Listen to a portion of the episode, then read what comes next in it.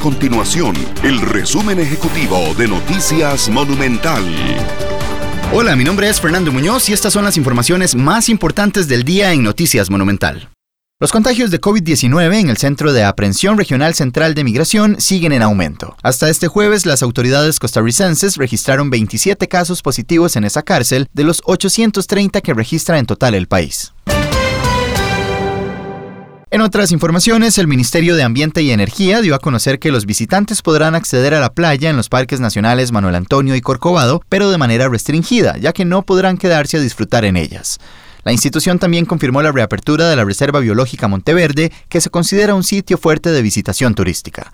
De esta forma, el próximo lunes abrirán 13 destinos turísticos y no 12 como se anunció en primera instancia. Estas y otras informaciones las puede encontrar en nuestro sitio web www.monumental.co.cr. Nuestro compromiso es mantener a Costa Rica informada. Esto fue el resumen ejecutivo de Noticias Monumental.